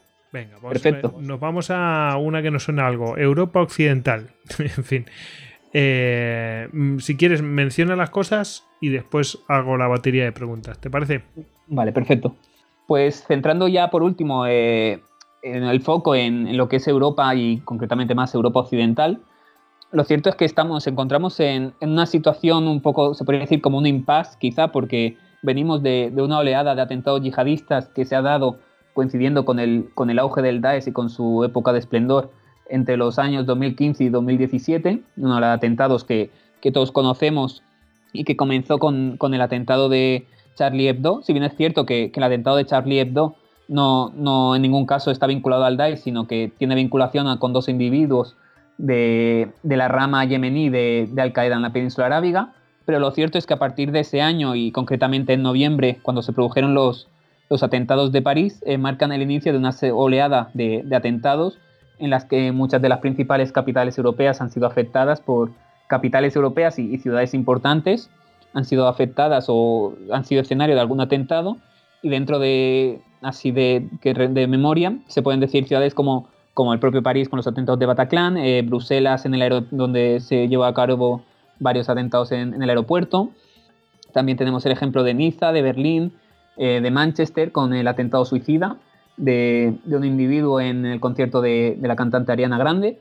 Y también, por último, el, último gran atentado que se ha cometido en nuestro, en nuestro entorno en, dentro de Europa Occidental es el propio que se dio en, Barcelona y Cambridge. Desde entonces eh, y en todo este 2018 es cierto que se han llevado eh, seis atentados, hemos eh, documentado nosotros en la actividad yihadista del, Observatorio Internacional de Estudios sobre Terrorismo. Y de estos seis atentados, el que mayor letalidad ha tenido fue el que se cometió en el mercado de Estrasburgo en diciembre y, provocó cinco víctimas. Lo cierto es que si se comparan estos números con, con el panorama que tenemos a nivel global, es prácticamente insignificante pero también es cierto que, esta amenaza de que presenta el, yihadismo para, Europa Occidental es una amenaza que hasta este momento, hasta estos últimos años, nunca había sido tan visible como, como se, puso de manifiesto en esta oleada que, he comentado. Entonces es también un elemento a tener en cuenta y no hay que, no hay que dejar de valorar el hecho de que se produzcan menos víctimas a que, porque la amenaza sigue siendo importante para, también para, la sociedad eh, occidental y es muy importante en este sentido, sobre todo que se sepa enfocar bien y que no se sobredimensione la, amenaza que representa el yihadismo porque puede ser incluso contraproducente a la hora o los efectos que puede provocar en la sociedad el hecho de que se sobredimensione la amenaza que, realmente representa. En cuanto a, podemos comentar también dentro de Europa que el modus operandi que utilizan los, los yihadistas para atentar es completamente diferente al que, al que se percibe en otras regiones del mundo. Dentro de Europa estamos en un momento en el que se percibe que existe una, una escasa sofisticación de, de, la forma en la que se llevan a cabo estos atentados. Siempre estamos acostumbrados a, a que se den durante los últimos años atentados con, con, vehículos que atropellan a gente o con individuos que armados con un cuchillo intentan asesinar a todas las personas que se encuentran en su camino. Pero bien es cierto también que es mucho más complicado que dentro del entorno europeo eh, se lleven a cabo atentados con, con explosivos, aunque eh, tenemos ejemplos como el de Manchester o precisamente el, el, plan original de los atentados de Cataluña, que no hay que olvidar que, que si se llega a, a, perpetrar de la forma que tenían pensado los terroristas, eh, habría sido completamente una más. Por otro lado, y ya para, para ir acabando, podemos comentar que, que dentro de Europa las amenazas a las que hay que hacer frente eh, en el futuro más inmediato se proceden en dos vertientes quizá. Por un lado, tenemos eh, el tema de los retornados, los foreign fighters que están dispuestos a volver una vez que se ha producido la, caída del Daesh y de, su califato. Lo cierto es que muchos de estos foreign fighters, eh, o todos ellos, vuelven con unas capacidades y unas habilidades militares mayores de, de las que tenían cuando se fueron. Eh, posiblemente también vuelvan con un grado de radicalización mucho mayor del que tenían en el momento en el que partieron. Y, y por tanto, por estos factores es muy importante que, que se haga un seguimiento y, y se controle la, eh, el retorno de todos ellos porque pueden representar una amenaza muy seria eh, en el caso de que quieran volver o pretendan cometer atentados a, a, su vuelta. Y por otro lado también está, es importante hacer hincapié en, las prisiones donde es evidente que en los últimos años se han llevado a cabo procesos de radicalización dentro de estos entornos. Y quizá también es muy significativo que, parte de estos individuos radicalizados eh, no tenían ningún vínculo con el terrorismo de carácter yihadista ni con su ideología eh, fuera de, prisión, sino que fue una vez dentro cuando, por, cuando a raíz de, de actividades proselitistas realizadas por otros individuos acabaron por adentrarse en procesos de radicalización y precisamente estos procesos se acabaron por dar en el entorno de las prisiones. Entonces es un elemento muy a tener en cuenta y España no es un país que está alejada de esta realidad porque precisamente en el año 2018 se, se llevó a cabo la operación Escribano, una operación que fue referente en toda Europa por la dimensión y la, magnitud de esta operación, que no hay que olvidar que fue una operación en la que se, que se realizó en 17 centros penitenciarios de, penitenciarios de, de toda España y en la que se vieron implicados un total de, de 25 presos. Y eh, precisamente dentro de esta operación se reflejaron estos procesos de radicalización y de proselitismo que he comentado que, que se están viendo en todas las cárceles, tanto españolas como, como europeas. Bueno, la verdad es que una de las preguntas, eh, yo creo que ya está respondida, es una pregunta de Álvaro, arroba alrodri82, dice, ¿qué se plantea hacer con los yihadistas y sus familias con nacionalidad europea que están en Siria? Mm. Bueno, eh, con, con, los. Eh, bueno, ya hemos visto un caso, no sé si era australiano, pero bueno, mm, como si fuera de, de, Inglaterra. No, no, me acuerdo de una chica que quería. O era canadiense, canadiense, una chica que quería dar.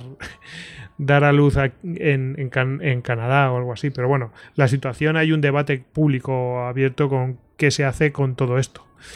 La verdad. Mm, sí, la realidad que es, es un, un debate que están puestos sobre la mesa en estos momentos y es una situación muy complicada sobre la que hay que decidir porque es complicado encontrar una solución a, este problema, especialmente con, con, los yihadistas, con los que son terroristas que han llegado a combatir bajo las filas del Daesh. Es evidente lo, lo que hay que hacer con ellos, que es eh, hacerles un juicio y, y, que acaben en prisión, teniendo en cuenta también el tema de, de, los procesos de radicalización que estamos teniendo. Es algo también que, que quizá afecta directamente, con toda seguridad pero sobre todo es un tema muy complicado para decidir respecto a, los niños y, las mujeres, que, que, han, niños sobre todo que han nacido bajo el califato, y es muy complicado saber qué hacer con ellos, y lo que están intentando hacer muchos países es, es retrasar eh, el momento de tomar decisiones porque en cualquier caso va, a ser complicado y, la sociedad o parte de la sociedad no va a estar o no va a ver con buenos ojos la, las medidas que se tomen. Y es cierto que debido a ello, lo que estamos viendo es que cada país está adoptando unas políticas distintas en este sentido, como por ejemplo tenemos Reino Unido que la semana pasada eh, salió un nuevo caso, pero que han ha habido muchos más, en los que lo que ha hecho ha sido retirar la nacionalidad a algunas de estas personas que, se desplazaron al califato. Y lo cierto es que, o la pregunta, el interrogante que, existe en, esta, en, torno a esta cuestión es si es posible eh, reinsertar en la sociedad, en una sociedad occidental, a aquellos ciudadanos que, se han desplazado al califato, especialmente a estos niños y a las mujeres, y que es necesario, si, si se puede reinsertarlos a, de, de, nuevo a, su vuelta o, qué hay que hacer con ellos porque es muy complicado eh, saber qué hacer en, este sentido, tanto a nivel jurídico como, como en cuanto a la forma en la que se les puede reinsertar o, no. Porque está habiendo también un poco de polémica, no sé si en Europa, pero bueno, ha salido casos australianos, ¿no? Nos dice Rafa, arroba Rafa barra Pastor, dice qué plan puede plantearse para esos barrios de Europa donde prácticamente manda la Sharia, qué solución puede haber. Claro, tú traes gente, eh, imagínate, traes gente de Siria, que obviamente ha estado bajo el califato islámico, ya están, eh, están, se suponen muy radicalizados y los tres ya tienes problemas locales aquí y es como mm, qué complicado todo para la política interior, ¿no? Sí, sin duda, sí, sí, sí. Es eso, es un tema que se está retrasando todo lo posible porque hay, se, se, hay muchos campos en Siria, ahora que ya no queda en ninguna bolsa de yihadistas y ha sido recuperado, por ejemplo, Baguz, que fue recuperado hace poco. Eh, hay miles de, de, ciudadanos ahí, de población, que, que, que pertenecen a, países europeos y, se está intentando retrasar todo lo posible las decisiones sobre ellos porque no se sabe exactamente qué hacer y los gobiernos tampoco quieren ver cómo, cómo estas decisiones tan polémicas pueden acabar afectando a sus intereses partidistas. Y lo cierto que lo que pregunta el oyente de la situación en los barrios de Europa también es una situación complicada, pero hay que tener en cuenta que la base de todo ello es la integración, la, integración en la sociedad y por otro lado, también lo que se debe hacer desde, desde Europa es eh, evitar la difusión de, las ideologías que son contrarias a, los valores occidentales y, precisamente un ejemplo de ello es el salafismo. Tenemos muchas mezquitas dentro de Europa eh, financiadas por Arabia Saudí cuyo mensaje eh, es completamente salafista. Si bien es cierto que el salafismo y el yihadismo no tienen por qué ir de la mano, siempre se dice que, que todos los yihadistas son salafistas, pero no todos los salafistas son yihadistas. Y es cierto que, esto es así, pero el salafismo se puede considerar como el paso previo a ejercer la violencia y es este precisamente el que, el que dan aquellos que, deciden eh, eh, adentrarse dentro de la ideología yihadista. Entonces, partiendo de esta integración y de la, evitar la difusión de, estas ideologías contrarias, yo creo que es una buena base para, para empezar. Y por otro lado, también es cierto que es necesario favorecer esta integración porque la exclusión social en muchos casos puede generar que, unido a otros factores, eh, se produzca un aumento de la radicalización violenta y, es por ello que, estas segundas y terceras generaciones de, población musulmana eh, haya que integrarlas porque precisamente estas comunidades lo que hay que conseguir es que se identifiquen de alguna forma con, la sociedad en la que conviven, porque al fin y al cabo, al final, eh, tomar estas medidas de prevención son, las mejores armas que, tenemos para hacer frente a, los procesos de radicalización violenta.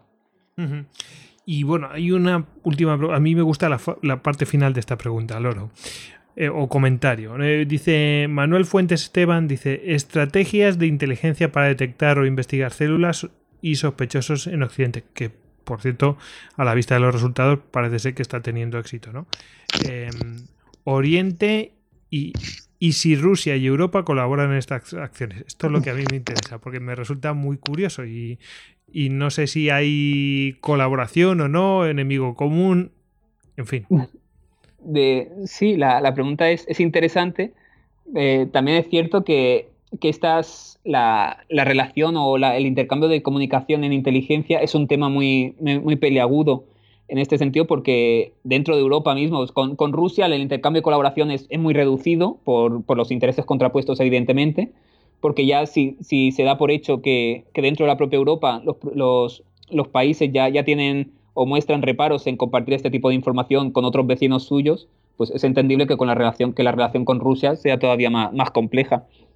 Pero lo cierto es que, que hasta la aparición de Daesh eh, una vez que se produce la aparición y comenzamos a tener esta oleada de atentados en, suelo europeo, lo que se pone de manifiesto es esta falta de coordinación entre los servicios de inteligencia de cada uno de los países europeos y es cierto que a partir a raíz de ello se ha intentado mejorar esta, esta comunicación y esta relación que mantienen entre, entre todos los países, aunque es cierto que todavía queda mucho por hacer. Y quizá en este sentido España siempre se ha alabado, que, España es un modelo en cuanto a, la relación internacional que establece con otros países en la lucha contra, el terrorismo de, carácter yihadista. Y así lo muestra, por ejemplo, las relaciones que tenemos con Marruecos, ya que gracias a ellas se han conseguido desbaratar distintas células que tanto en territorio marroquí como en el nacional.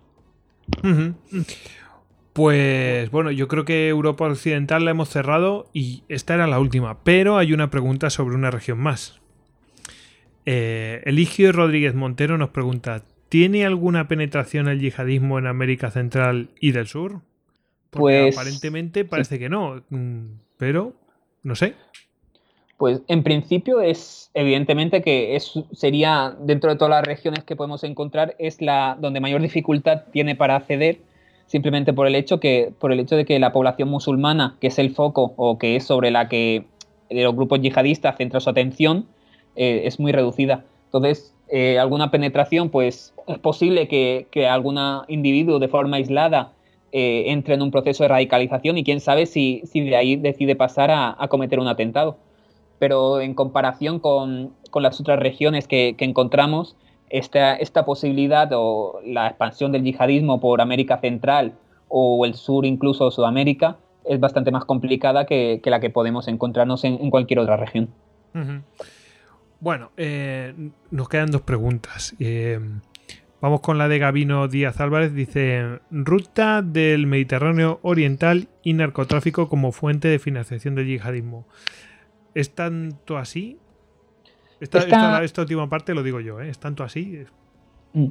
Pues esta, en realidad, la, esta vinculación que se da entre el narcotráfico y, el yihadismo es, más visible sobre todo en, la región del Sahel, como he comentado antes, y sí es cierto que, este vínculo es muy estrecho porque eh, gran parte o una parte de los fondos que, proceden o de los que se financian la, la actividad los grupos yihadistas procede de, este nexo que, mantienen eh, el narcotráfico y la, trata de personas incluso con, los yihadistas que de alguna forma buscan, eh, buscan este vínculo para salir favorecidas ambas partes. Y en cuanto a otras regiones, pues yo diría que básicamente se, centra en el Sahel, pero porque en otras regiones no está demostrado o no es muy fuerte este vínculo como, como precisamente se sucede en el Sahel.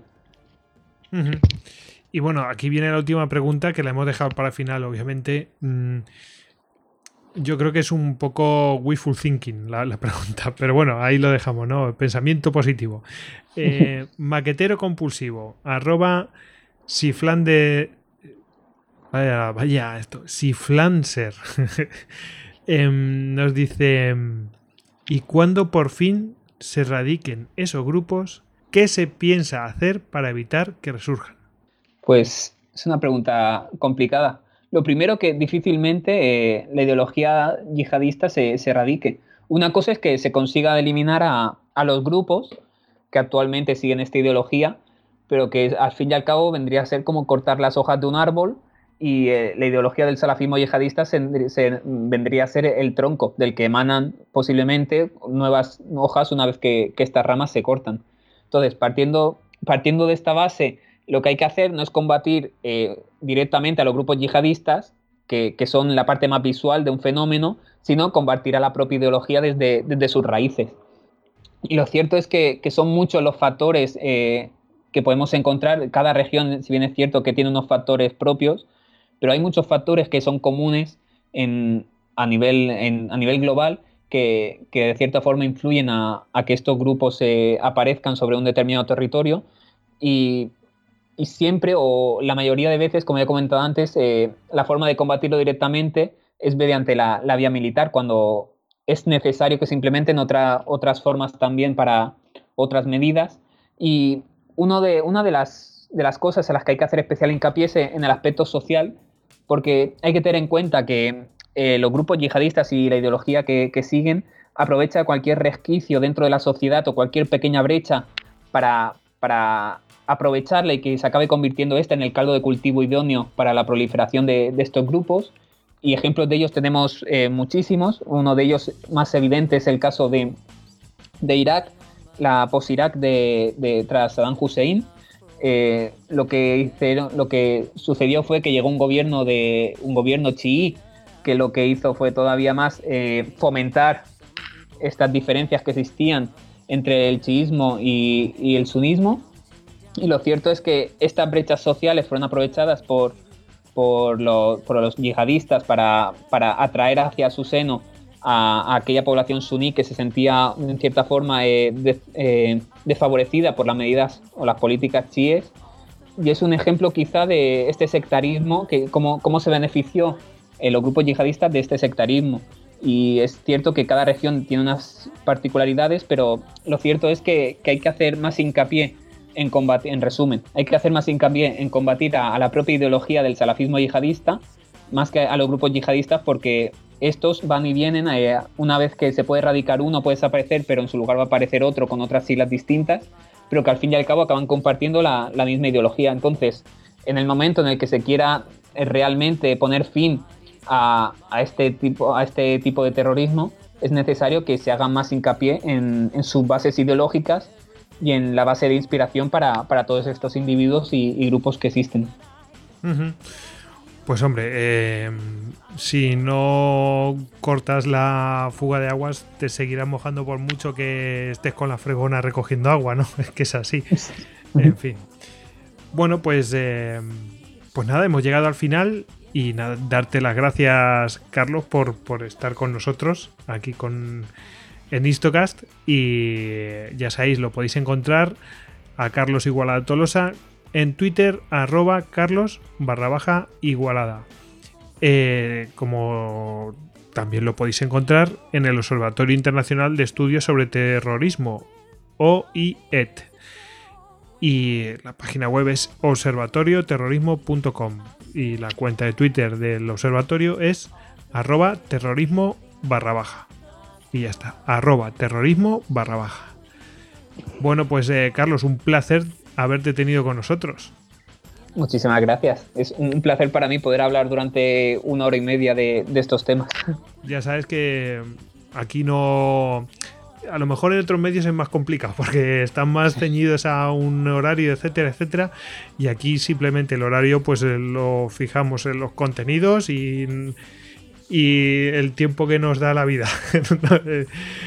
Nuestras eh, obligaciones diarias. Así que nada, pues un placer y, y bueno, pues a ver si el año que viene pues repetimos. Desgraciadamente tendremos que repetir porque es un problema que no tiene pinta de que se vaya a acabar, como decimos todos los años. Sí, así es. Pero bueno, volveremos el año que viene. Pues nada. Hasta luego, Carlos. Un abrazo, gracias por todo.